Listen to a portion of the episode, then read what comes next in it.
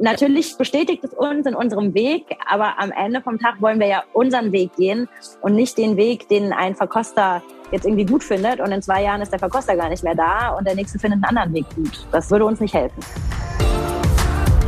Ich glaube, wir deutschen Winzer waren viel zu lange auch zu schüchtern, um eigentlich angemessene Preise für unsere Weine zu nehmen.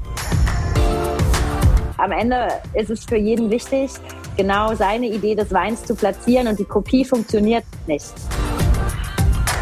Hallo liebe Zuhörer, ich bereite mich gerade auf unseren nächsten Gast vor. Ah, vorher trinke ich jetzt mal ein Glas von unserem Sponsor Schweppes. Cheers und viel Spaß bei der Folge.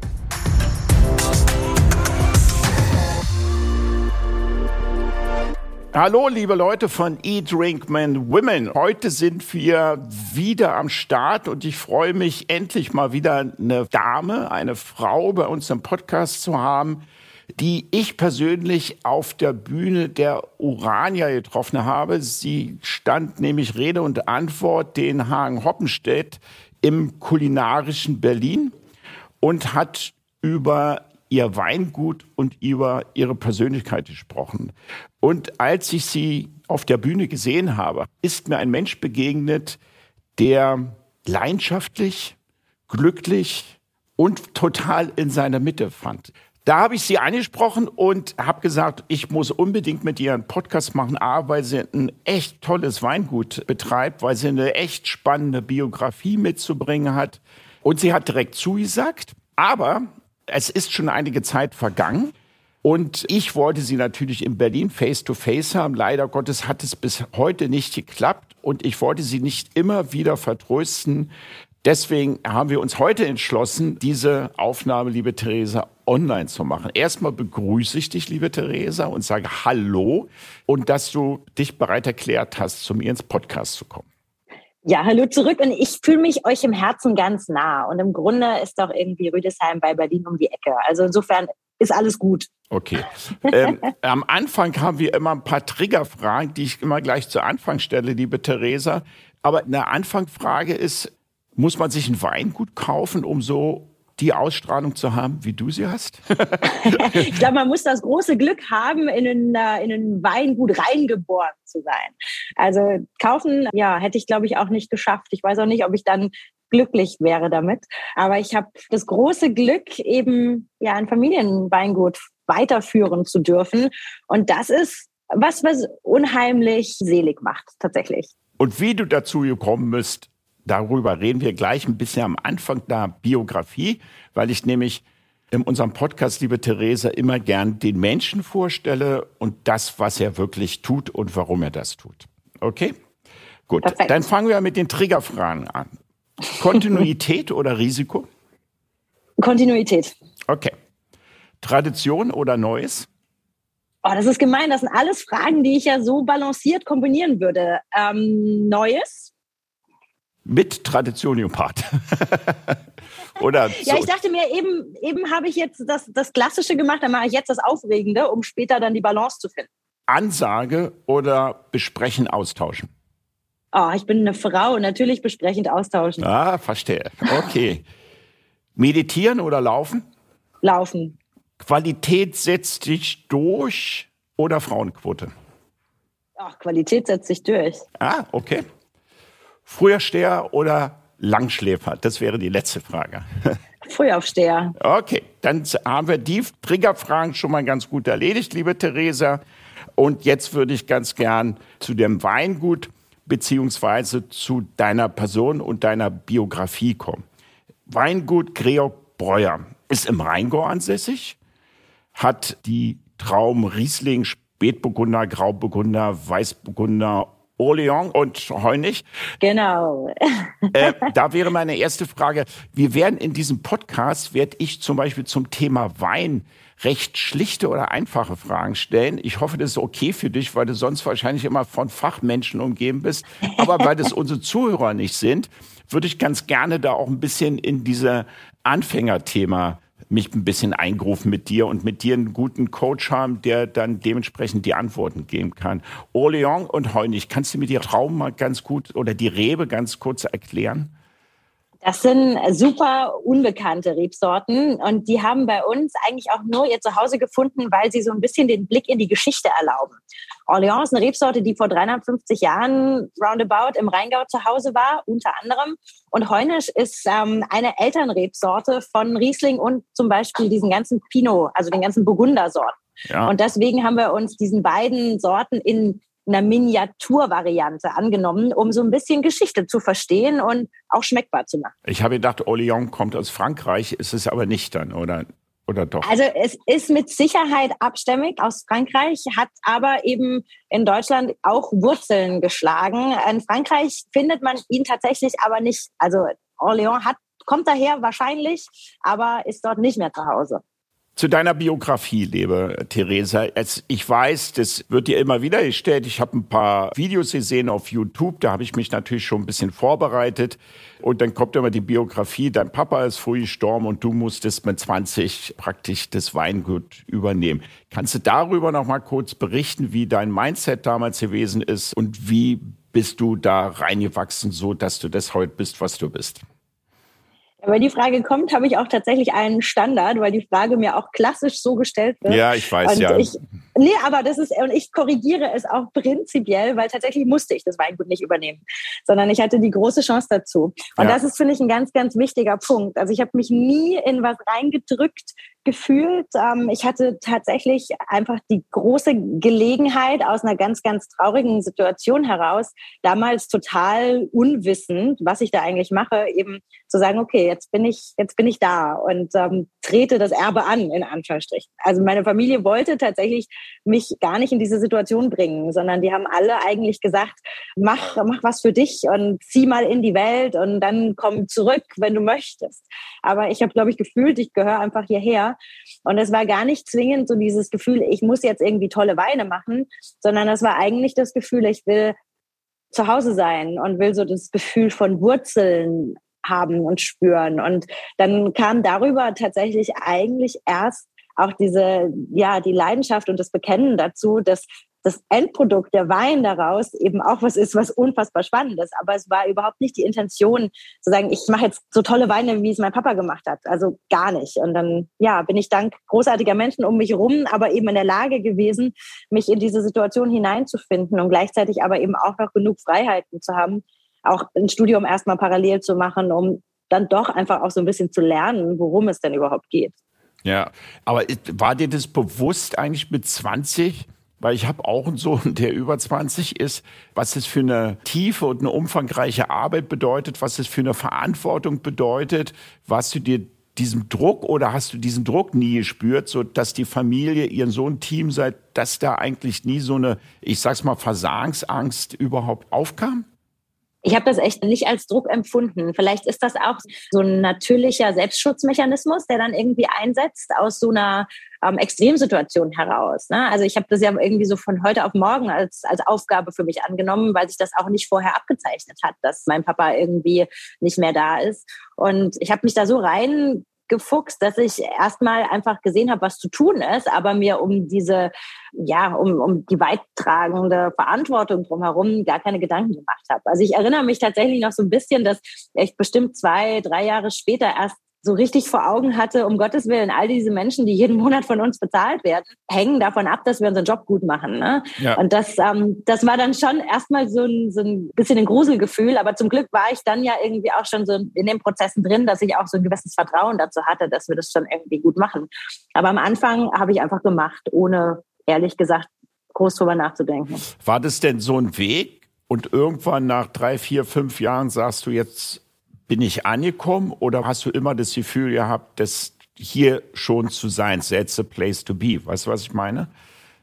Also ich, äh, ich glaube, es ist eine Kombo. Ich habe immer noch das Gefühl, auf dem Weg zu sein, weil wir auch immer noch ganz viel zu tun haben.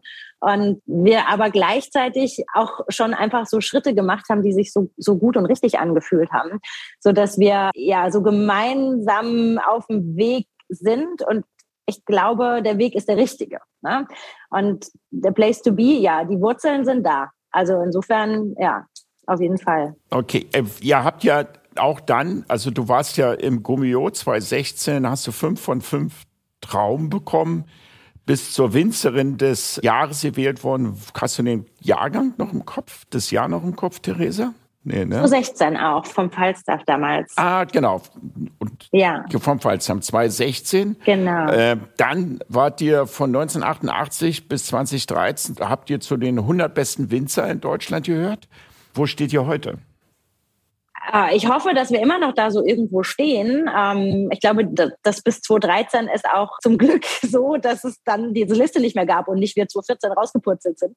Also ja. ich hoffe, dass wir immer noch irgendwie so in diesem Bereich unterwegs sind. Wobei es jetzt nicht unser, unser Ziel ist und auch nicht mein großes Bestreben ist, irgendwelche Preise einzuheimsen. Das ist immer wunderbar. Und, das sagen ähm, Köche auch immer, ich glaube es ihnen immer nicht. Nee, ja. Weißt du, was ich ähm, meine? Ich glaub, immer, die sagen, auch einen ja. Stern brauche ich nicht, interessiert mich nicht. Es kommt ja immer mehr, ich weiß es auch, weil der Stress nicht da ist. Ja. Aber ist man im Weingut nicht schon sehr im Blick des Rankings, was man hat, um dann dementsprechend seine Fleischen auch an den Kunden zu bringen?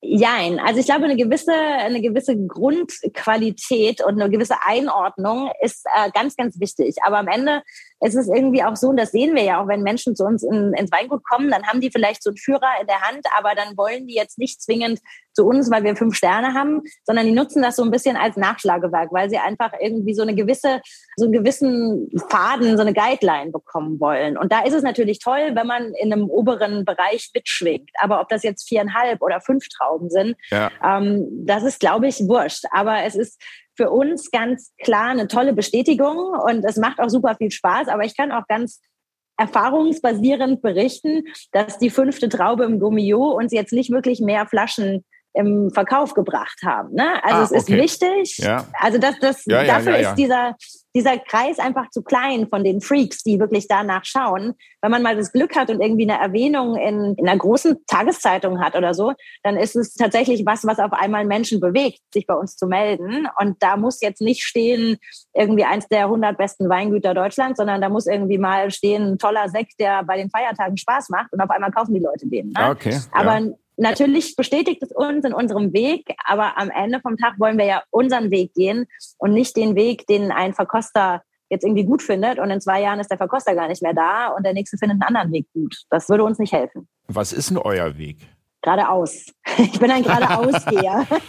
ich ich habe gelesen, dass du zum Weingut auch ganz gerne so Kletterausflüge machst. Ist das richtig? ja, wenn die Zeit und das Wetter das erlaubt, dann äh, super gerne. Nee, aber ich bin auch tatsächlich ein großer Geher und Läufer und mich macht es wahnsinnig, wenn ich einen Weg nicht rund laufen kann, sondern eine Strecke hin und zurück gehen muss. Das ja. ist was, das geht gar nicht. Und vielleicht beschreibt das auch so ein bisschen, wie wir funktionieren. Wir gehen immer irgendwie mit einem Ziel geradeaus und probieren uns dabei treu zu bleiben. Und das ist so das, was uns vielleicht ausmacht, dass wir nicht so Trendhopser sind und nicht nochmal gucken, was dann rechts und links los ist, sondern eigentlich mit einem großen Vertrauen in unsere Weinberge, in, in eigentlich so die einzelnen Bausteine unserer Arbeit am Ende immer einfach einen Schritt geradeaus gehen. Okay, kannst du zu deinen Weinbergen von Riesling und die Lage etc. noch mal ein bisschen was erzählen jetzt vielleicht? Ja, also wir haben ganz, ganz, ganz viel Riesling in unseren Weinbergen. Das ja, ist ähm, jetzt keine ne, Besonderheit. Ne, ja, knapp.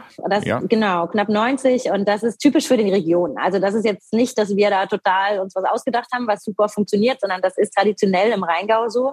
Und es erlaubt dann einfach durch diese klare Fokussierung auf Riesling eine wunderschöne Vergleichbarkeit von verschiedenen Lagen und Ortschaften, weil man ja eigentlich immer mit dem gleichen Grundmaterial arbeitet. Und das ist so ein bisschen das, was wir gerne machen, dass wir über den Riesling quasi die verschiedenen ähm, Landschaftstypen oder Gesteinstypen von Weinbergen herauskitzeln. Das ist so das, das Herausfordernde. Also wir haben unsere Weinberge in drei verschiedenen Orten, in verschiedensten Lagen, mal steil, mal ein bisschen flacher. Und das ist, ja, das ist unsere Spielwiese. Riesling von den verschiedenen Fleckchen. Und den Riesling, dem, die Spitzenlagen sind im Bad Berg-Schlossberg, habe ich gelesen. Ist das richtig? Genau, das ist so eine unserer, unserer Grand Cru-Lagen, also ja. die Filetstückchen. Ähm, es gibt dann auch noch vier andere tatsächlich. Alles, was steil ist, macht uns besonders Freude. Also das äh, kitzelt einfach nochmal so ein Stück präziser den Boden raus und dieses unnachahmbare Stückchen Weinberg, wo eben ja der Riesling dann wächst. Aber bei Schlossberg ist eines dieser Fleckchen, ja. Okay, und dieser Grand Cru ist denn immer lagenabhängig und was macht die Lage jetzt genau, dass der Wein in Grand Cru wird? Das Grand, Grand Cru beschreibt tatsächlich dieses Fleckchen, wo er, wo er wächst, also wo die Traube, wo die Traube wächst. Das heißt, es treffen sich dann die Landschaftsbeschaffenheiten und das ist die Exposition, die Hangneigung, die Gesteinsart. Natürlich ist es auch immer jeder Schritt von uns, der Einfluss darauf nimmt, wie viel Trauben wir da haben, wie wir den Rebschnitt machen, wie, wie viel wir entblättern oder nicht. Also tatsächlich sind das alles eben so Dinge, die ineinander zahnen, aber die Lage an sich Milch wird tatsächlich durch ihre geografischen Gegebenheiten quasi beschrieben. Wo ist deine Expertise genau jetzt in diesem Weingut? Dass ich das Mädchen für alles bin und im Zweifelsfall immer in die Lücke springe, die gerade kein anderer springt. Aber ihr habt ja auch einen Kellermeister etc. Genau. Wir, haben, ähm, wir haben zwei ganz, ganz große, wichtige Säulen. Ähm, mein Außenbetriebsleiter und mein Kellermeister, die quasi jeweils immer in diesen ganz, ganz essentiellen Bereichen in der Produktion Tag für Tag ähm, da sind, ihren Kopf hinhalten und ganz nah dran sind an allem. Und ich bin so ein bisschen das Bindeglied zwischen den beiden, gleichzeitig aber eben dafür da, dass ja die Weine auch ihren, ihren Weg von uns weg wiederfinden. Ne? Also, also ähm, Vertriebssystem. Pflege, Genau, und so ein bisschen die, die strategische Ausrichtung. Gleichzeitig bin ich aber auch in den Produktionsprozessen immer involviert, wenn es eigentlich um Entscheidungen geht, was sehr luxuriös ist. Ne? Also ich kann, ähm, wenn es ums Küvitieren geht, sind wir immer zu dritt und ähm, entscheiden das gemeinsam. Wenn es darum geht, zu entscheiden, wann was geerntet wird, ähm, erlaube ich mir das sogar relativ eigenständig. Hm, natürlich irgendwie in Absprache, aber das ist so mein, mein Zeitfenster in der Produktion, ist, ist die Weinlese. Also da bin ich einfach ja. Ist es sowas, ja, ist es sowas ja? der Theresa vergleichbar, wenn ich ein Restaurant hatte und einen Koch? Also ich musste jetzt Inhaber auch den Koch aussuchen, ja, und äh, dementsprechend musste ich das abschmecken, was mir der Koch serviert hat. Und dementsprechend konnte ich sagen, ja, du passt in unser Team, du passt zu meinem Gastrokonzept, du hast den Säure-Süße-Spiegel genauso, wie ich mir den vorstelle. Und dann wer neue Essen präsentiert, und die habe ich dann aber meistens in der Gemeinschaft kosten lassen und habe dann meine Stimme natürlich auch. Und vielleicht habe ich manchmal so zwei Stimmen gehabt und die anderen hatten nur eine Stimme, dann dementsprechend das Essen ausgewählt. Das ist jetzt eine Essensmetapher, aber kann ich mir das auch so vorstellen, wenn du sagst, du bist in dem Prozess der Qualitätsabstimmung in dem Wein dabei? Ja, schon, auf jeden Fall. Also das ähm, ist eine ganz ja, passende Metapher quasi am Ende probieren wir aber tatsächlich jetzt nicht irgendwie einem mehr Stimmrecht einzuräumen, sondern die anderen zu verstehen. Ähm, warum vielleicht der eine das besser findet und der andere da, aber irgendwie mehr Sinnlichkeit drin sieht. Und dann, dann nähern wir uns an. Ja. Und ähm, probieren eine Lösung zu finden, mit denen wir alle fein sind, um dann einfach die nächsten Schritte auch gut machen zu können. Weil am Ende bringt es ja mir auch nichts, wenn ich sage, ich habe aber die Stimme, die mehr wert ist. Und dann wird der nächste Jahrgang vielleicht irgendwie mit so einem gewissen oh, ich mache es dann jetzt so, damit ihr schmeckt und nicht damit wir den bestmöglichen Ausdruck irgendwie in die Flasche bringen. Ne? Also ich bin ganz froh um dieses Glück, dass wir drei sind, weil man dann eigentlich immer irgendwie, man, man steht wie in einem Dreieck zueinander und jeder hat so seinen Erfahrungsschatz und seinen Einblick. Und mein, mein Außenbetriebsleiter hat die wahnsinnige Historie, der ist schon, oh Gott, wahnsinnig, 35 Jahre bald bei uns. Ähm, mein Kellermeister ist eben extrem feinfühlig, wirklich an den Weinen und an der Entwicklung dran.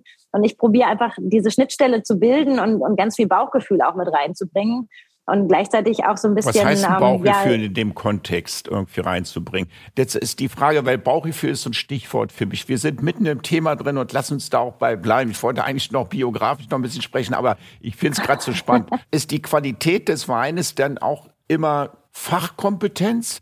Und wenn du von Bauchgefühl sprichst, du denn von Intuition? Was bringt man da rein, dass das gewisse Extra kommt? Ich kenne es ja beim Essen auch, ne? Denn warum kocht Mama immer besser als, ja. als alle anderen? das Bauchgefühl ist ganz, ganz wichtig, weil wir am Ende ja auch ein Genussprodukt, genauso wie Mamas Gulasch oder so. Es ist ja ein Genussprodukt und es ist ein, es ist ein Gefühl, was wir damit vermitteln. Und es ist ja auch eine Geschichte, die wir damit erzählen.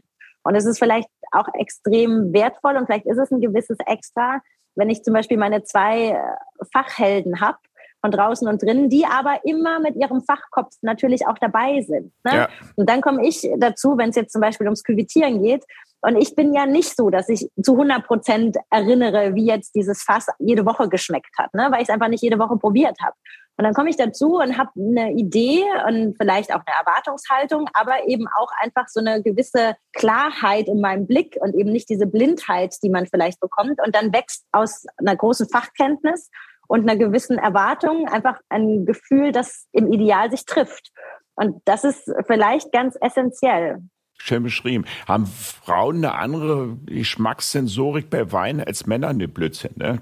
Ich glaube nicht. Nee, ich glaube, dass es eine Charakterfrage ist und dass ja. es eine Geschmacksfrage ist. Ähm, mit Sicherheit ist es so, dass sich bestimmte Wahrnehmungen verändern in bestimmten Perioden, aber ich glaube, das ist jetzt nicht nur Frauen zuzuschreiben. Ne? Also da hat, geht jeder seinen Weg. Ja, okay.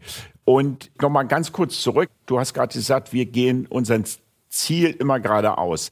Also wenn ich jetzt Gastronom bin, das sage ich geradeaus, heißt für mich, ich habe heute ein Restaurant und würde mich dann ganz gerne expandieren und dann habe ich in drei, vier, fünf Jahren vier, fünf Restaurants oder eine Kette oder keine Ahnung, was man da macht. Oder du bist im Fine Dining Bereich und dann habe ich heute einen Stern und nächste Woche oder fünf Jahre später habe ich dann den zweiten etc. Was heißt für euch gerade ausgehen? Heißt es mehr Umsatz im Weinkontingent? Heißt es neue Weinberge kaufen, beispielsweise in Südafrika? Oder was heißt gerade ausgehen? Sprich, mehr Erfolg zu haben, so habe ich es interpretiert.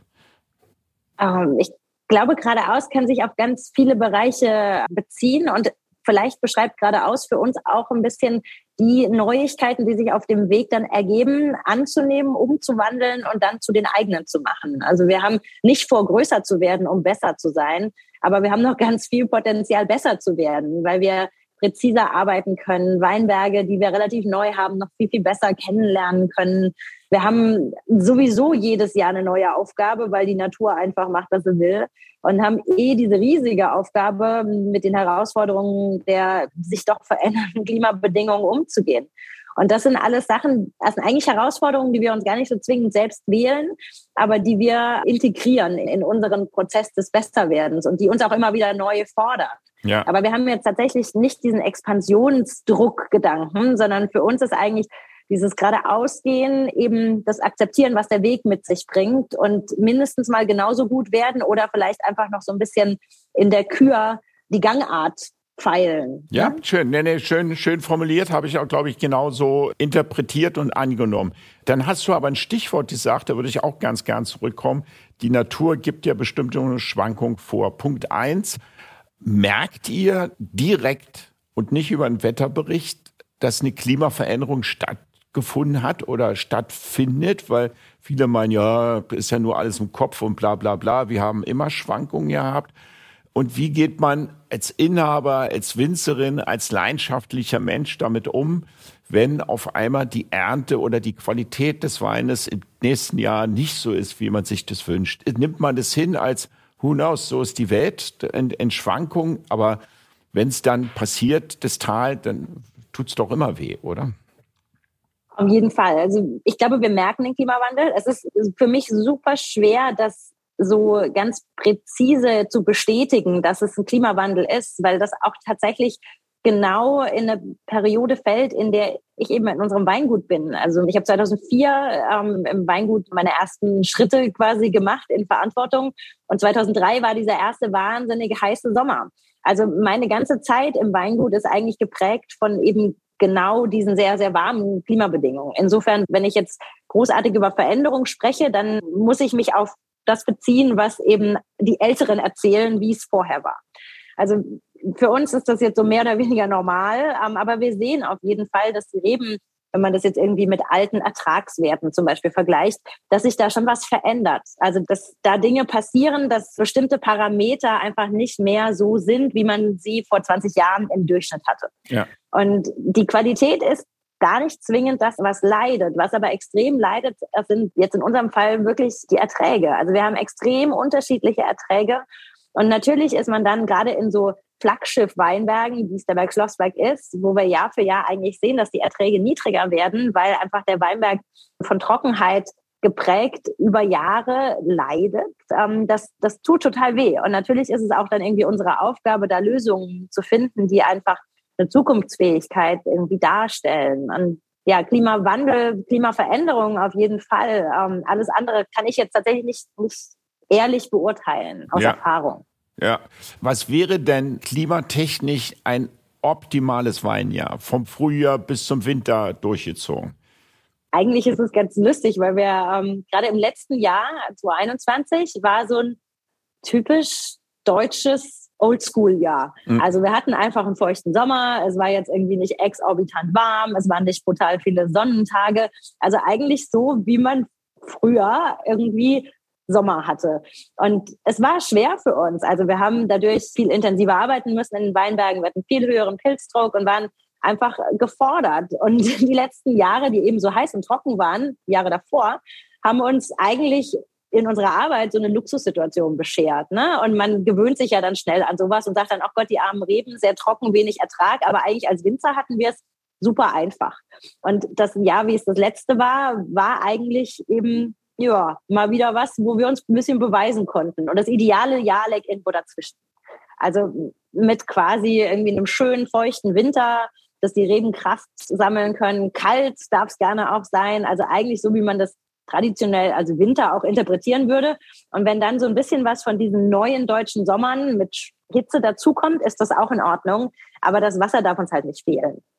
Und gibt es ein Kompensationsgeschäft, wenn das mit dem Wasser in der Zukunft so bleiben sollte? Gibt es da Ideen, wie man das kompensieren kann? Ja, wir denken schon ganz viel nach. Ähm, gemeinschaftlich auch, weil da auch keiner alleine die, die Weisheit irgendwie mit Löffeln gegessen hat. Wir sind in Bewässerungsprojekten mit drin, ähm, aber es geht auch um Bodenabdeckung und Kompostausbringung und vielleicht andere Einsaaten, um einfach eine eine Transpiration vom Boden zu verhindern. Also es gibt tatsächlich da ganz viele Möglichkeiten. Es ist nicht so, dass wir jetzt da stehen und sagen, um Gottes Willen, wir können keinen Wein mehr machen. Ähm, wir müssen nur irgendwie strukturiert, clever mit diesen Lösungen arbeiten und lernen, ob die wirklich gut sind für uns, ob das wirklich passt. Ja. Ist man, wenn man Weinberg hat, ist man, äh, Theresa, ist es ist ein 24 Stunden, sieben Tage Job? Zu bestimmten Jahreszeiten schon, ja. Aber es gibt auch immer wieder Jahreszeiten, da lassen die Weinberge einem so ein bisschen in Ruhe, da kommen dann die Weintrinker. Das ist auch, aber auch schön. Aber kannst du dann Nein. komplett abschalten, auch wenn du in Urlaub, also fährst, wie, wie oft im Jahr fährst du weg in Urlaub? Ja, weiß ich nicht, so wie jeder andere auch. Aber Drei ich Wochen, lieber vier, ein bisschen, ja. Naja, nee, nicht so viel.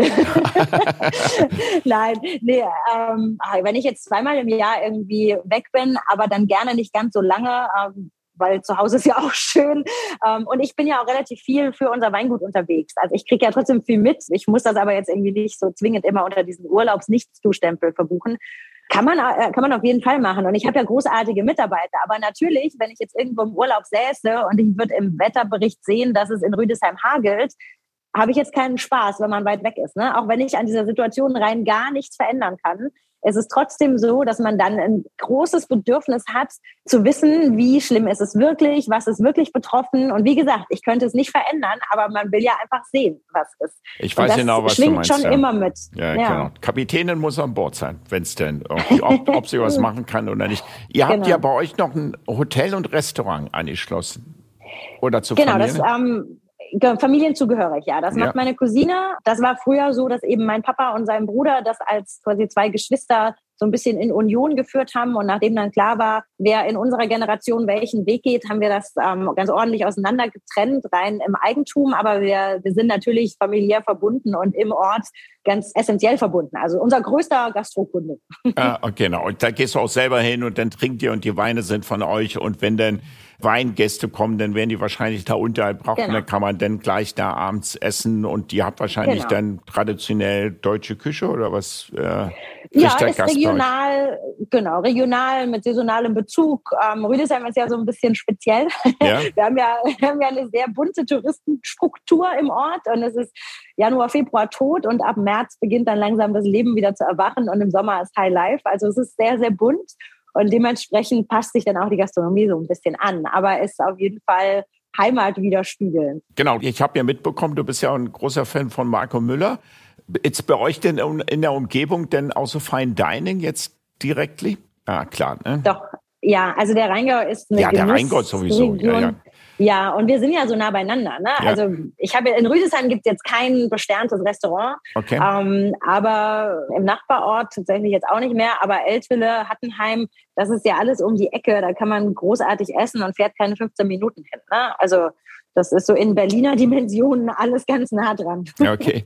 Ich war ganz begeistert, Theresa. Ich habe von Bernhard, auch äh, mein Familienname, er mit Vornamen, den Breuer, der hat ja ein Internet-Tagebuch geschrieben.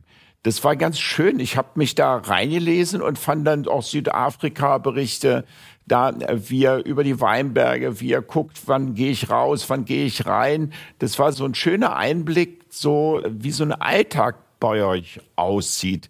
Wäre das für dich auch so eine Idee, so ein, so ein Tagebuch zu schreiben oder hast du da nie drüber nachgedacht? Doch, doch, ich habe tatsächlich lange nicht mehr drüber nachgedacht, aber das war natürlich, nachdem mein Papa gestorben ist, auch ein relativ direktes Thema und wir haben uns auch ganz bewusst dafür entschieden, diese Tagebücher immer noch einsehbar zu lassen, weil das ja. einfach so was Besonderes ist. Absolut. Und man muss auch ja, und man muss vielleicht dazu sagen, er hat tatsächlich 99 damit angefangen. Ne? Also total äh, irrsinnig früh. Und es ist aber einfach sein persönliches Ding gewesen. Und ich erinnere mich sehr, mit welcher Akribie er zu Hause sich dann abends spät hingesetzt hat und seine Tagebucheinträge verfasst hat. Ich, äh, ich bin das nicht. Ah, ähm, okay, verstehe ich. Ja, man muss das ja dann auch nicht nachmachen im klassischen genau. Sinne, sondern es muss genau. ja aus einem inneren Bedürfnis sein, Richtig. sowas zu machen. Ich fand es nur ganz schön und ich habe so drüber überlegt, ob ich das auch machen würde, wenn man auch, wenn man es nur, er hat es ja jetzt sehr literarisch gemacht, das muss man ja, ja. auch nochmal sagen. Das war ja ein hoher Anspruch der guten Sprache und hat es ja auch sehr schön beschrieben alles. Ich fand es nur manchmal schön, ich habe ja auch ein relativ bewegtes Leben, hätte man hier mhm. und da sich mal pro Tag drei, vier Stichworte gemacht und, und wieder rekapitulieren lassen, dann ist es für einen selbst auch manchmal so ein schönes Feedback. Woher kam ich? Wo stehe ich heute? Wo will ich hingehen? Und dann kriegt man wieder neue schöne Bilder im Kopf. Und ihr habt ja auch alt, also im euer Alter kann ich mir vorstellen, passiert doch jeden Tag oft dasselbe und trotzdem immer wieder anders. Ne? Also so. Ja, auf jeden Fall. Nee, insofern äh, muss, muss ich vielleicht auch mal wieder neu drüber nachdenken, das immerhin für mich zu machen. Und vielleicht kommt man dann irgendwann an den Punkt, dass man es auch teilen will. Aber es ist richtig. Eigentlich ist es schade, wenn man dann so Besonderheiten irgendwie so alltäglich nimmt und sie auch verstreichen lässt, weil irgendwann erinnert man sich ja doch nicht mehr dran. Genau. So, jetzt kommen wir mal zu ein paar Fachfragen, liebe Theresa. Jawohl. Also was mich jetzt echt auch persönlich interessiert, die Preisfindung beim Wein. Wieso sind von manchen Gütern, von Deal, Robert Weil, Knipser und wie sie alle heißen, von Kaltui über euren Wein von Breuer. Wie findet ihr euren, euren Wein? Und als Gast, welchen Wein ich aussuche, komme ich gleich danach. ähm, die Preise ähm, sind natürlich, also da ist tatsächlich nicht so Bauchgefühl gefragt. Das habe ich am Anfang irgendwie auch gedacht. Das kann man mal so gucken, was der Nachbar rechts und links macht und dann irgendwie die Mitte dazwischen nehmen. Also es ist tatsächlich echt viel wert zu wissen, was, was der Markt an Preisgestaltung bringt, aber man muss wissen, was man an, an Preis realisieren muss. Und wir kennen tatsächlich relativ genau unsere Kosten, die wir haben. Es gibt einen Preis, der nach außen an den Endkunden kommuniziert wird. Aber in unserem Fall zum Beispiel ist es so, dass an den Endkunden verkauft gerade mal 15 Prozent unserer Weine werden. Ah, also gibt es Preise, die auch deutlich günstiger sind, die jetzt für einen Fachhändler zum Beispiel sind. Aber der Fachhändler übernimmt ja ganz viel Arbeit von uns, die wir haben und dafür braucht er eine Marge. Das heißt, die Preise, ähm, die jetzt ein Endverbraucher sieht, die erlauben uns die Arbeit mit Fachhändlern und die basieren auf Kosten, die wir haben, ähm, auch auf eine gewisse Mischkalkulation, die eben diese Ertragsschwankungen abdeckt, dass wir einfach eben uns darauf einlassen müssen, nicht genau zu wissen, wie viel wir produzieren können. Und am Ende ist es bei so Spitzenweinen dann aber auch die Nachfrage, die das irgendwie reguliert, weil wenn von Weinen wenig da ist und die Nachfrage deutlich größer ist, dann erlauben wir uns natürlich auch, da einen gewissen Nachfragebonus quasi ähm, mit reinzupacken, der dann uns Dinge erlaubt. Okay, dann fasse ich es mal so zusammen. Die beiden stärksten Parameter wie war der Ertrag und das zweite Parameter war so ein bisschen Angebot und Nachfrage sozusagen. Genau, wobei wir das, die Ertragsgröße, die müssen wir eben über mehrere Jahre ausgleichen um dann dem Kunden auch eine gewisse Preiskonstanz bieten zu können. Es ist immer schön zu sagen, ich muss die Preise erhöhen, weil die Menge so klein war, aber tatsächlich passiert ja reell das Gegenteil nicht. Ne? Also wenn wir dann mal das Glück eines großen Jahrgangs haben, dann wird es ja in der Regel nicht günstiger. Ja. Also wir müssen einfach schauen, dass wir aus Erfahrungswerten irgendwie Preise kalkulieren können, die so einen gewissen, gewissen Durchschnitt darstellen, dass wir Plus und Minus verkraften können. Gut, aber wie kriege ich jetzt als Endverbraucher, und ich rede jetzt mal vom Endverbraucher, denn mit, ich gehe mal davon aus, dass der Restaurantbesitzer die Weine, ja, man kann die mit einem normalen Aufschlag machen oder man macht die mit einem Deckungsbeitrag. Da sind ja immer unterschiedliche Ansätze. Die meisten Gastronomen nehmen mal 3,5 und dann, was ich immer falsch halte, weil ein teurer Wein halt, also wenn ich für 30 Euro einen Wein kaufe, muss ich den nicht für 150 verkaufen, sondern reicht dann manchmal ja. 60, weil ich dann halt einen guten Deckungsbeitrag habe. Aber das ist eine gesonderte Preisfindung bei Gastronomen. Aber wie kriege ich denn als Endverbraucher raus, ob der Winzer den Wein jetzt gut kalkuliert hat. Also, dass der mich nicht verarscht hat. Weißt du, was ich meine? Also, also ich gebe dir Beispiele, die nicht von euch sind. Miraval, ja, der hat halt eine gute Story gemacht, ja. hat eine gute Story geliked und ich habe dir mal getrunken und gesagt, na ja, ist ganz gut. Und der wurde ja im Monatstakt wurde der teurer. Ne? Der ging irgendwann los und jetzt zahlst du irgendwie 60 Euro im Restaurant und fing mal irgendwann mit bei, keine Ahnung, 35 Euro an im Verkauf, wenn man den kauft, auch genau dasselbe. Ist das so ein bisschen das Angebot- und Nachfragethema? Ja, also das ist Angebot und Nachfrage und natürlich ist das einfach so ein Sternchen-Marketing-Ding. Ne? Also da bezahlt man einfach für Brad Pitt und Angelina Jolie mit.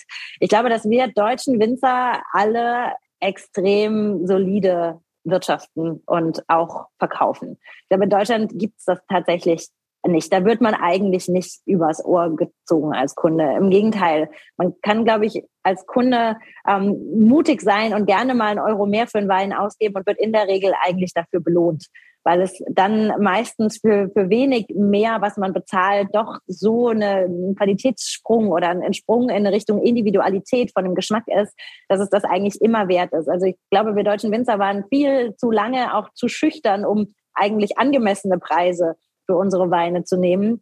Und wir sind jetzt in einer Phase, wo man mit gutem Gewissen, glaube ich, jede Flasche deutschen Wein in einem Restaurant, das fair kalkuliert, gut kaufen kann und richtig viel Spaß im Glas bekommen. Das heißt jetzt in Übertragen, Theresa, dass wenn ich im Restaurant bin, umso teurer der Weißwein, umso besser die Qualität. Das war jetzt deine Aussage der Quantität. Wenn der, wenn, wenn der Gastronom genau. fair kalkuliert, ne, immer davon genau. vorausgeht. Genau. Also wenn er einfach dieselben Aufschläge macht, wenn der Winzer oder der Weinlieferant jetzt kommt und sagt, da kostet die Kiste so und so viel und hier kostet die Kiste so und so viel, dann macht er seine Aufschläge und dann geht man davon aus, umso teurer der Wein, umso besser ist die Qualität.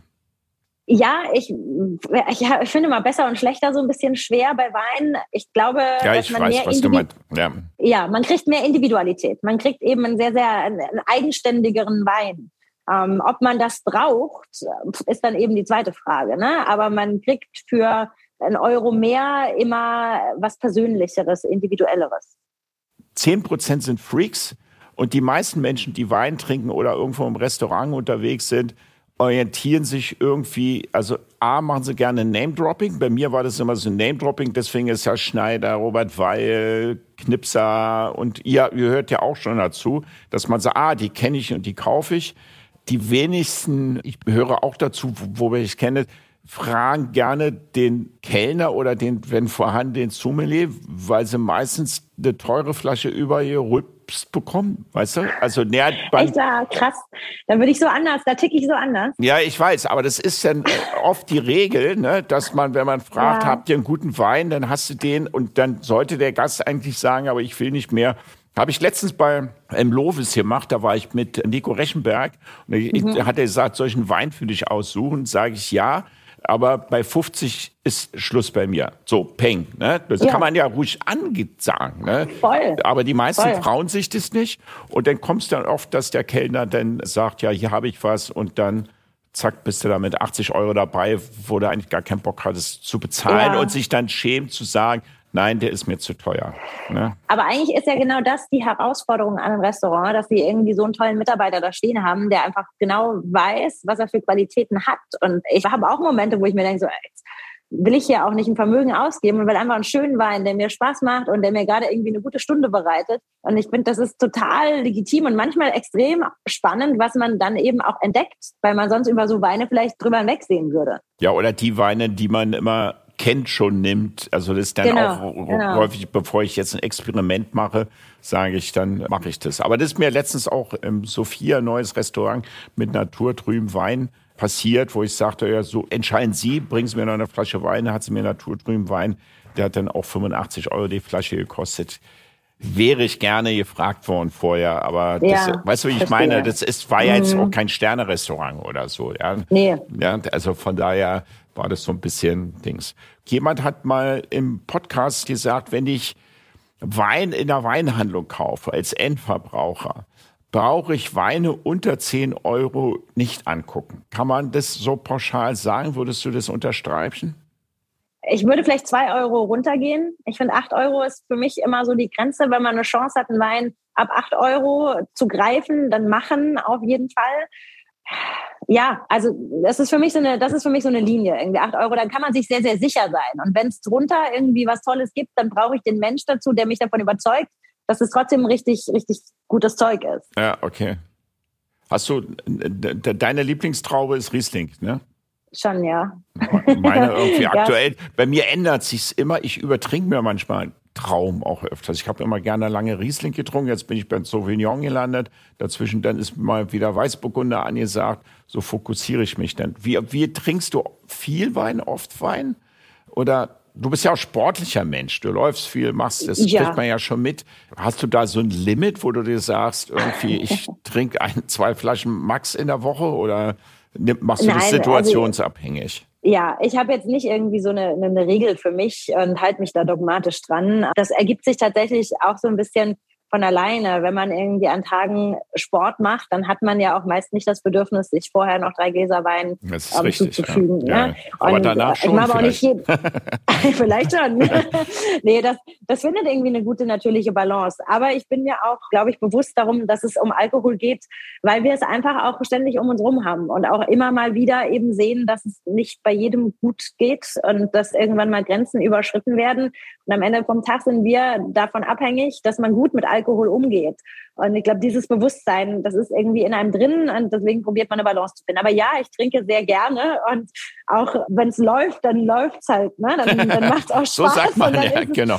Mit, mit, ja, kommt auf die Leute am Tisch an, die da sitzen ja, wahrscheinlich. Genau. Richtig. Genau. genau. Habt ihr auch einen Sekt in, bei euch?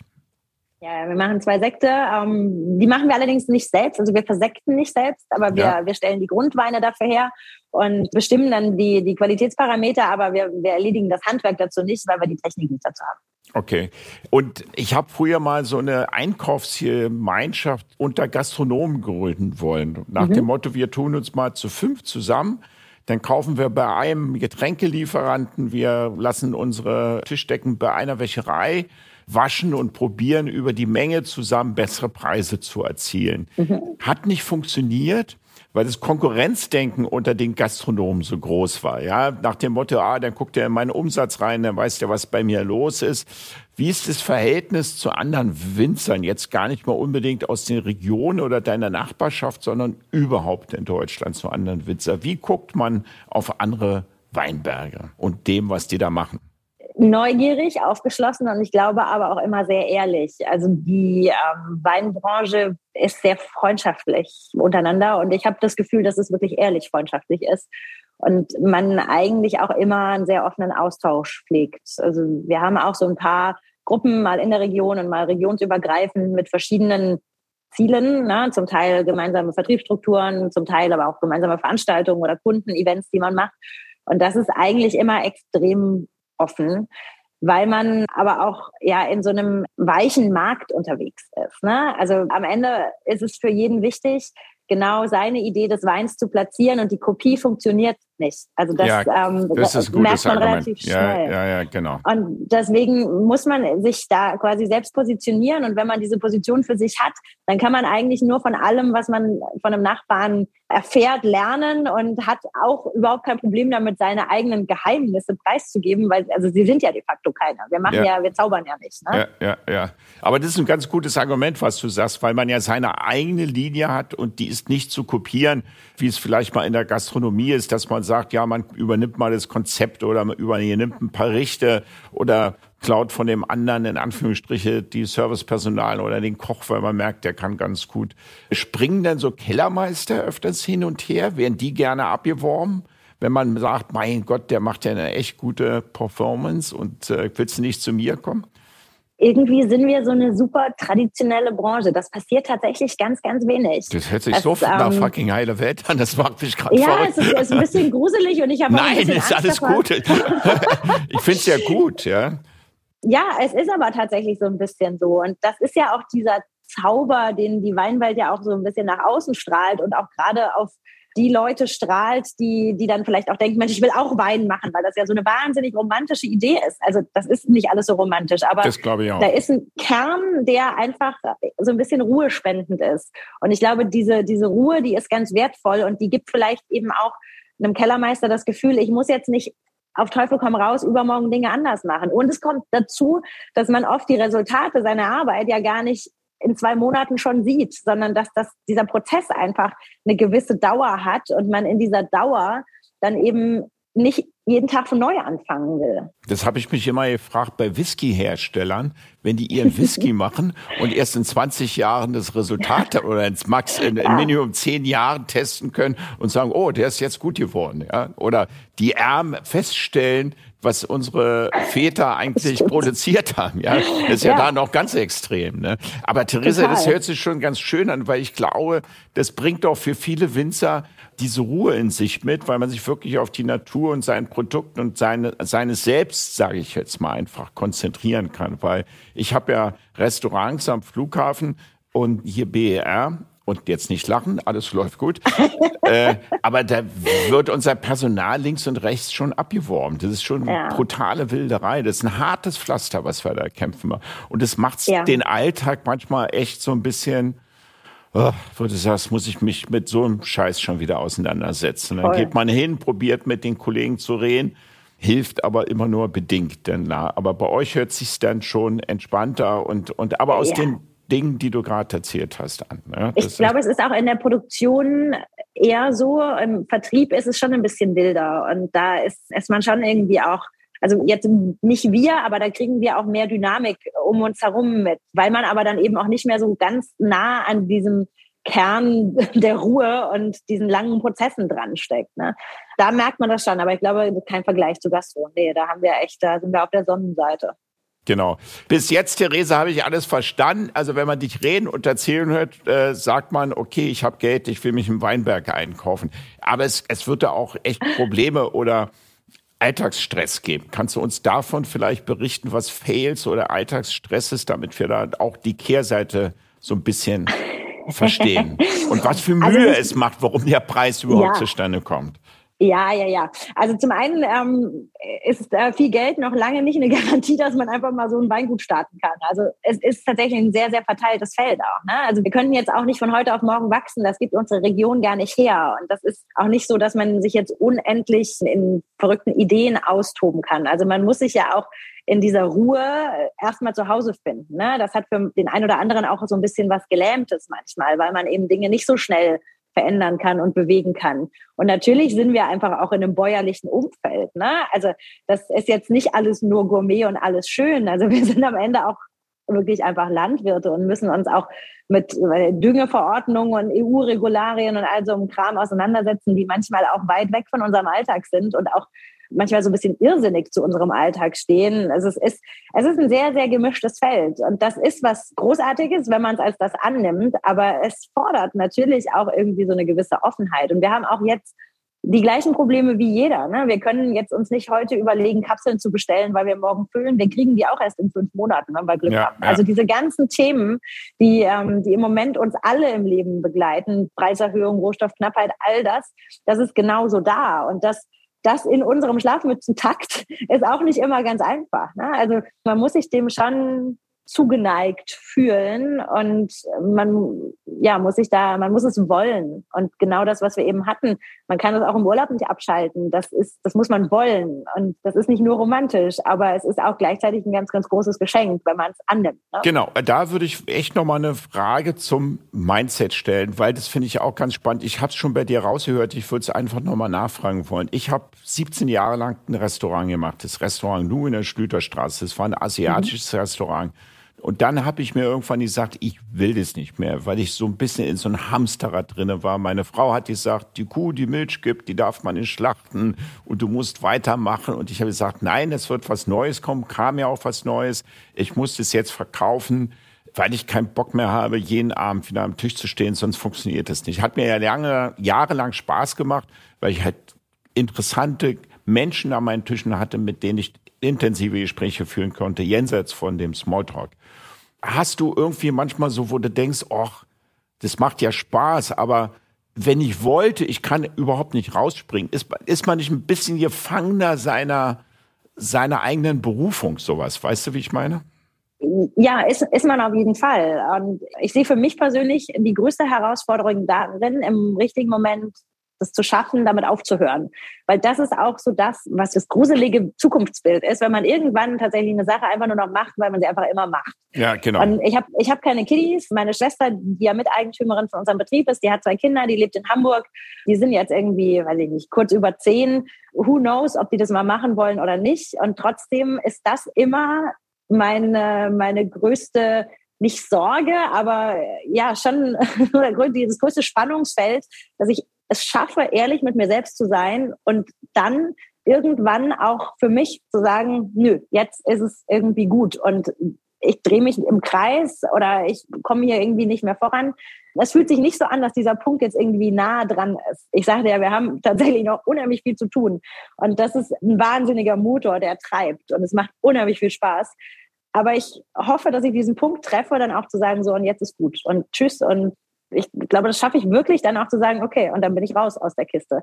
Und will aber bis dahin auch alles eigentlich auf so ordentliche Beine gestellt haben, dass jemand anders, der dann dieses Feuer spürt, dass der dann eben auch genauso gut darin weitermachen kann, wie ich das damals konnte, als ich, als ich hier reingepurzelt bin. Ich glaube, das kann man wirklich als Botschaft ja für fast alle Berufe sagen. Was mhm, jeder mm, ist ja irgendwann in seinem Alltag drin und irgendwann muss man wissen, bin ich jetzt, ziehe ich meine Routine runter, Viele Menschen haben innerlich schon gekündigt und, und sind noch dabei geblieben, weil sie sagen, ich weiß ja nicht, was ich sonst machen soll. Und dieses zu schaffen vom Mindset, wann gehe ich out of the box, wann mache ich was Neues, ist, glaube ich, eine Herausforderung, die fast allen Berufen anstehen. Wenn man einen Beruf mit Berufung macht, sage ich, das ist immer ja. die Grundvoraussetzung dabei. Und bei euch ist natürlich, wie gesagt, es ist bäuerlich, es ist eine Routine und trotzdem ist es immer wieder ein stetiger Wandel. Es ist ja auch immer wieder was anderes. Die Qualitäten des Weines sind anders etc. und so weiter. Letztens habe ich eine Frage, die würde ich ganz gerne vorlesen. Wir kommen zum nächsten Thema. Hip und Trend heißt das Thema so ein bisschen. Du bist ja mehr traditionell als hip, hattest du gesagt, ne? so ein bisschen in der Mitte dazwischen.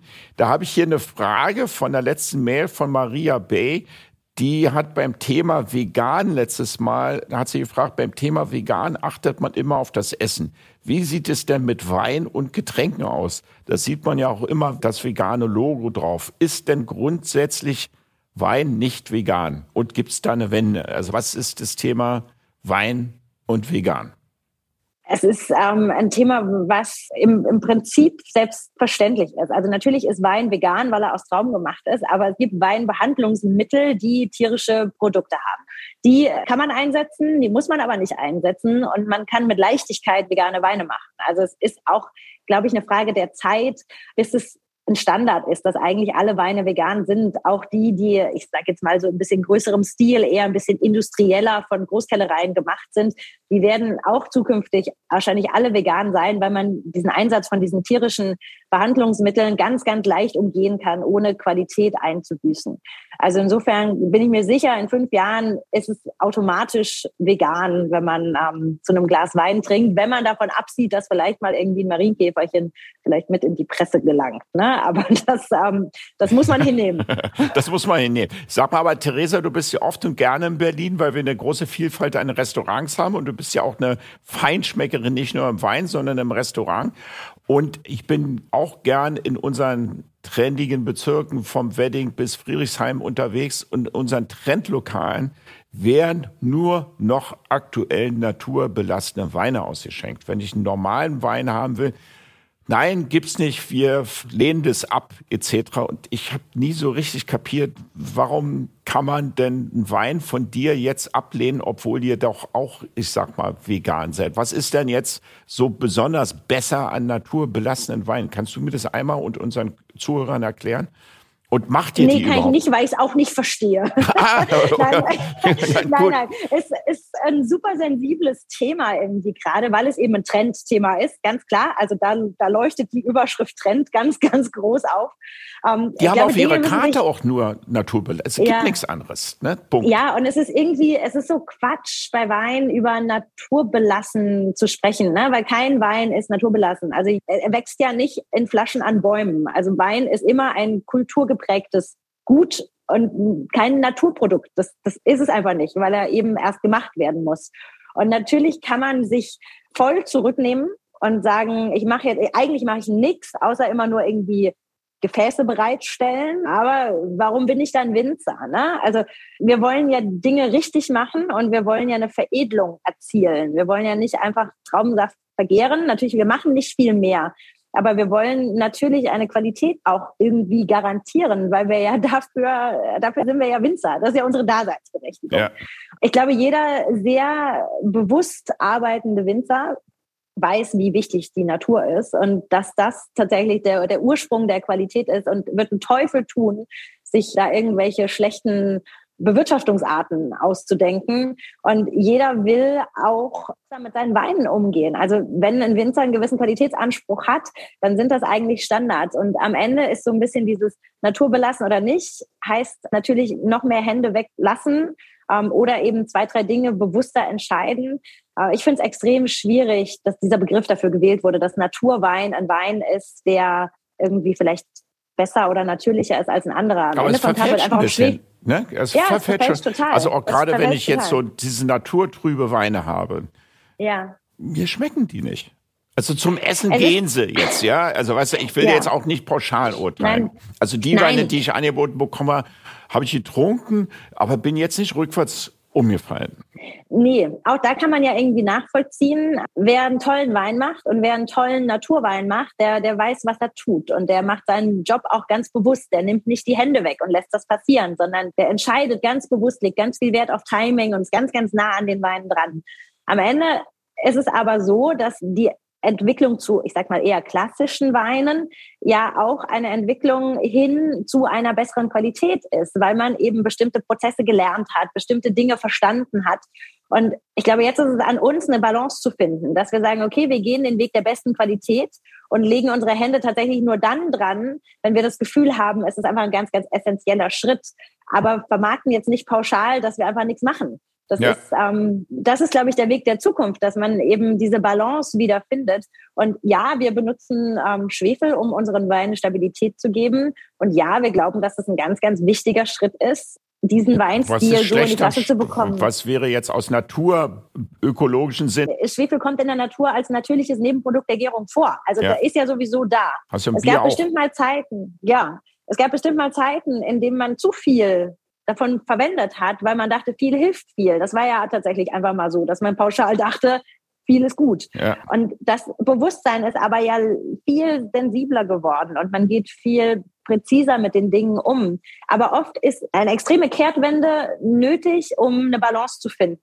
Weil man von einem Extrem leichter erstmal auf die andere Seite fällt, um dann irgendwie einen guten Mittelweg zu finden. Deswegen glaube ich, dass dieses Naturding ein Extrem ist zu einer Zeit, in der die Weine eher so ein bisschen von, von Gleichheit und von so einer Gemachtheit irgendwie geprägt waren, hat man sich jetzt quasi auf das andere Extrem geschlagen, um dann vielleicht irgendwann mit Ruhe die Balance zu finden und diesen guten Mittelweg dann zu Aber sind, sind es dann Winzerkollegen, die auch so ganz speziell diesen naturbelassene Weine anbauen, um zu sagen, damit erziele ich höhere Preise und folge so ein bisschen Storytelling unter dem äh, Stichwort, äh, probiere die besser an den Markt zu bringen? Oder steht eine wirkliche politische Ideologie dahinter? Ich glaube, es ist eine Mischung. Es ist viel auch Neugierde, ähm, weil wir einfach auch gerade ja in so einer Zeit sind, in der wir tolle Qualitäten erzielen können, auch unter anderem dank dem Klimawandel. Und wenn man irgendwie Dinge erreicht hat, dann sucht man ja auch immer wieder neue Dinge. Ne? Und natürlich ist dann irgendwie auch Neugierde mit dabei. Und wenn dann der Markt das auch noch geil findet und danach giert, dann hat das natürlich eine Attraktivität. Es sind auch viele junge Winzer, die sich einfach auch erstmal austesten. Deswegen glaube ich auch nicht, dass das für immer etabliert sein wird, weil ganz viel dabei einfach ein Austesten ist, was aber einfach ähm, ja, so, eine, so eine Marktwelle gerade mit sich bringt. Aber eben auch eine Welle, ne? Die auch ist auch Welle. dann, glaube ich, okay. irgendwann mal wieder weg. Was ist denn der Unterschied zwischen Bio- und biodynamischen Wein? Äh, Biodynamie ist eine ganz eigene Welt, ähm, weil tatsächlich der ganze Kosmos auf einmal in, ähm, ins Verhältnis gesetzt wird oder ins Spiel gebracht wird. Also auf einmal eben ja von Mondeinflüssen über eben ganz homöopathische Dosen von bestimmten Gesteinsmehlen quasi ihren Ausdruck verleihen. Es hat so ein bisschen was spirituell religiöseres, weil man eben ganz viel auch an Dinge glaubt tatsächlich. Und das biologische, das rein biologische Wirtschaften bringt eben einen Verzicht auf quasi Herbizid und Pestizid mit sich. Ne? Also einfach auf toxisch schädliche Mittel, die dann ersetzt werden durch andere. Also das biologische Wirtschaften ist so, ja, das klassische, ich mache jetzt, ich verzichte auf die Dinge, die einfach schlecht sind für die Umwelt und das Biodynamische ist ein Eintreten in, eine, in noch mal eine ganz andere Gedankenwelt. Okay. Und ihr baut aber biologisch an? Genau. Also ihr stellt, aber das ist kein Siegel jetzt auf eure Weinflaschen, sondern das wir haben, Standard. Wir haben ein Nachhaltigkeitssiegel. Ah, okay. Also ich, ich finde das so ein bisschen anstrengend, wenn so tausend Siegel auf den Flaschen sind. Ähm, Von 100 Winzer, wie viel bauen jetzt biologisch an? Einfach mal, um zu wissen, roundabout? Ich glaube mittlerweile so roundabout 10 Prozent. Ach, das ist aber nicht so viel. Das hätte ich als deutlich höher eingeschätzt. Ich Die glaube, anderen verwenden noch Pestizide sozusagen. Ja, wobei das auch alles, ähm, das sind jetzt die, die zertifiziert sind. Ich glaube, dass viel mehr Winzer extrem sensibel mit Herbizid und Pestizid umgehen und das eigentlich auch nur in Not Fallsituationen verwenden. Ich glaube, es sind, es sind deutlich mehr und es werden auch immer mehr. Also es hat da ein, ein, großes Wachstum stattgefunden. Ich würde mich jetzt auch nicht auf die Zahl festnageln lassen, aber ich glaube, zertifiziert sind es ungefähr 10 Prozent. Okay. Ist noch Potenzial, nennen wir es so. Ja, du guckst jetzt nicht, ob Vollmond ist, ob die Trauben reif sind zum Ernten oder sowas. Wir, wir gucken manchmal auf den Mondkalender, aber dann eher so ein bisschen bestätigend und nicht jetzt richtungsweisend. Aber geerntet zum Beispiel wird, wenn es schmeckt und nicht, wenn der Mond richtig steht. Aber das sind eben so ganz persönliche Entscheidungen. Ich finde es wahnsinnig faszinierend, wenn Kollegen diese Intensität in, in diesen Glauben an die Biodynamie legen. Was am Ende die Weine dann vielleicht tatsächlich ein Stück besser macht, ist, dass man sich einfach so wahnsinnig bewusst mit der Sache auseinandersetzt. Ob der jetzt der Mond so ist, wie er ist, das sei mal dahingestellt. Aber man setzt sich mit was auseinander und ist ganz nah eben an der Traube oder an dem Boden oder an dem Wachstum dran. Und ich glaube, das wird immer belohnt irgendwie. Das war jetzt so ein bisschen das Beispiel von vorhin von Intuition und Emotionen, die man reinpackt und so mehr man sich wahrscheinlich emotional beziehungsweise geistig mit der Rebe und der Traube auseinandersetzt, umso mehr könnte man sagen, kriegt man vielleicht auch dementsprechend, was nicht zwangsläufig ist, die Qualität daraus. Ne? Man, Bestimmt, ja. Also auch die Mutter, die sich am meisten um ihren Kindern kümmert, bringt nicht immer die besten Menschen hervor. Wenn ja, ich es mal so als Metapher nee, sagen das, darf, ja. Das stimmt, aber das Kümmern, das Kümmern besteht aber ja auch Kümmern ist, darin, ist ein guter Fall. Ja, kümmern ist äh, ja. ein, ein guter Fall davon letztendlich. Absolut, ja. absolut. Theresa, wir sind fast am Ende unseres Podcasts, weil wir das ja auch immer zeitlich begrenzt machen. Da haben wir immer wiederkehrende Fragen. Ich würde dich mal ganz gerne fragen, was war dein schönstes und geilstes Restauranterlebnis und wo war das? Uh, Franz 10 in Stockholm.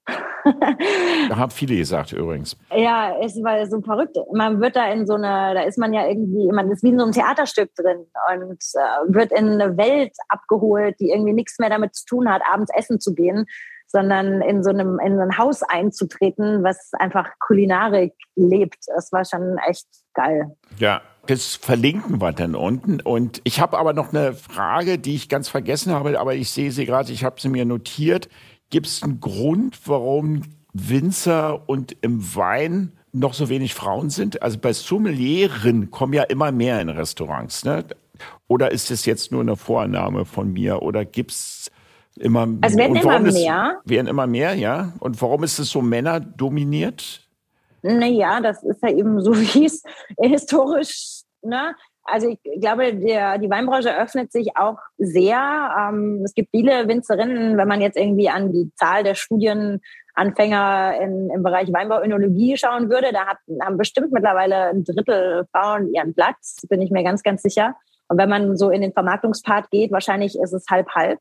Das kommt alles. Aber natürlich ist es auch so, dass Frauen auch immer wieder vor dieser Herausforderung stehen, Familie und Beruf zu vereinbaren. Und dann braucht man eben einfach auch ein gesundes Team um sich herum. Ich hätte jetzt ja. auch irgendwie ein Problem, wenn ich in der Weinlese hochschwanger wäre. Ne? Da müsste ich irgendwie auch schauen, wie geht das. Aber ich glaube, es finden sich immer mehr Lösungen und es gibt immer mehr Flexibilität. Und deswegen wird es auch immer mehr Frauen geben, die das gut vereinbaren können. Und ich kenne so viele tolle Beispiele und ziehe so meinen Hut vor denen.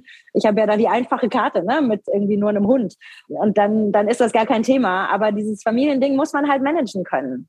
Das sagen viele Frauen. Also wenn ich mit Sophia Rudolph gesprochen habe, warum gibt es so wenig Spitzenköche noch in der Sterne-Gastronomie? Es ist natürlich schon immer auch so eine Antwort gewesen, na ja, es ist halt schwanger Familie immer manchmal schwer, so einen stressigen Job auch in, in der Küche. Das mhm. kennst du ja, da ist man ja, bevor man denn oben etabliert ist, auch mal gerne 15, 20 Stunden unterwegs und das auch mal ja. gerne sechs und sieben Tage in die Woche, ja. Aber vielleicht gibt es da auch in der Familiensituation mal Teilungsregelungen, die jetzt ja auch immer stärker kommen, so dass Genau. Auch in der Corona-Zeit habe ich, meine Frau kam aus der Apotheke, habe ich halt immer ein Jahr lang gekocht. So ist es halt. das, gut so. Ja, gut. Und, und nicht schlecht, habe ich mir sagen lassen. Und nicht schlecht irgendwie. Theresa, wir kommen jetzt fast zum Schluss. Es war echt spannend. Ich muss es leider Gottes nochmal sagen, ich habe es bereut, dich nicht bei mir gegenüber zu haben, face to face. Weißt du schon wieder, wann du nach Berlin kommst eigentlich? Äh, konkret nicht, aber lange wird es nicht mehr dauern. Ich, hab, äh, ich habe Lust und Durst auf Großstadtflair. Ja, das kann das ist auch mal eine ganz. Wie lange, wie lange fährst du oder fliegst du nach Berlin? Äh, da ich mir jetzt ja vorgenommen habe, innerdeutsch nicht mehr zu fliegen, fährt man mit dem Zug von Frankfurt so keine vier Stunden. Also easy. Und Frankfurt ist bei mir 50 Kilometer um die Ecke. Ah, das ist ganz gut. Vielleicht kommen wir da mal runter und gehen dann mal bei dir essen, so ein kleines Meeting machen mit meinem Head-Team. Zum Abschluss hast du uns noch angeboten, liebe Theresa, wir würden ganz gerne zwei, drei Flaschen Wein für unsere Zuhörer verlosen. Hast du denn eine Frage, was unsere Zuhörer beantworten müssten, damit sie in diesem großen Genuss von dir kommen? Eine, eine Flasche aus dem, aus dem guten Georg Breuer Weingut zu bekommen. Wie heißen die beiden historischen Rebsorten, mit denen wir arbeiten? Genau, die müssen Sie beantworten, liebe Zuhörer. Und wenn ihr zugehört habt, wenn nicht, müsst ihr nochmal zurückspulen und nochmal von vorne anfangen. genau. Theresa, es war mir eine große Freude. Ich habe, und das mag ich wirklich gerne, ich habe eine Mensch wahrgenommen, die das, was sie macht, mit wirklich viel Leidenschaft macht, mit einem hohen Qualitätsanspruch macht, gleichzeitig ein gutes Team um sich herum gebildet hat, wo man zusammenarbeiten kann und im, ja, wie soll ich sagen, im Augenblick glücklich sein kann und das noch, glaube ich, viele Jahre mal. Ich wünsche dir noch viele Jahre Kraft und Energie, dass du das mit nicht mit demselben Power, würde ich noch gar nicht mal sagen, der wird nicht verschwinden, aber mit dem gleichen Mindset, wie es heute du tust und dass es dich ausfüllt und äh, weiterhin glücklich in deinem Leben weiter so geht, wie du es jetzt hier äh, widerspiegelt gerade. Melde dich bei mir, wenn wir, wenn du wieder in Berlin bist. Vielleicht hast du Bock mit mir ein Glas Wein zu trinken und dann könnten wir noch uns über dies oder das unterhalten und eine kleine Beratung machen. Sehr schön, das mache ich auf jeden Fall. Vielen, vielen Dank.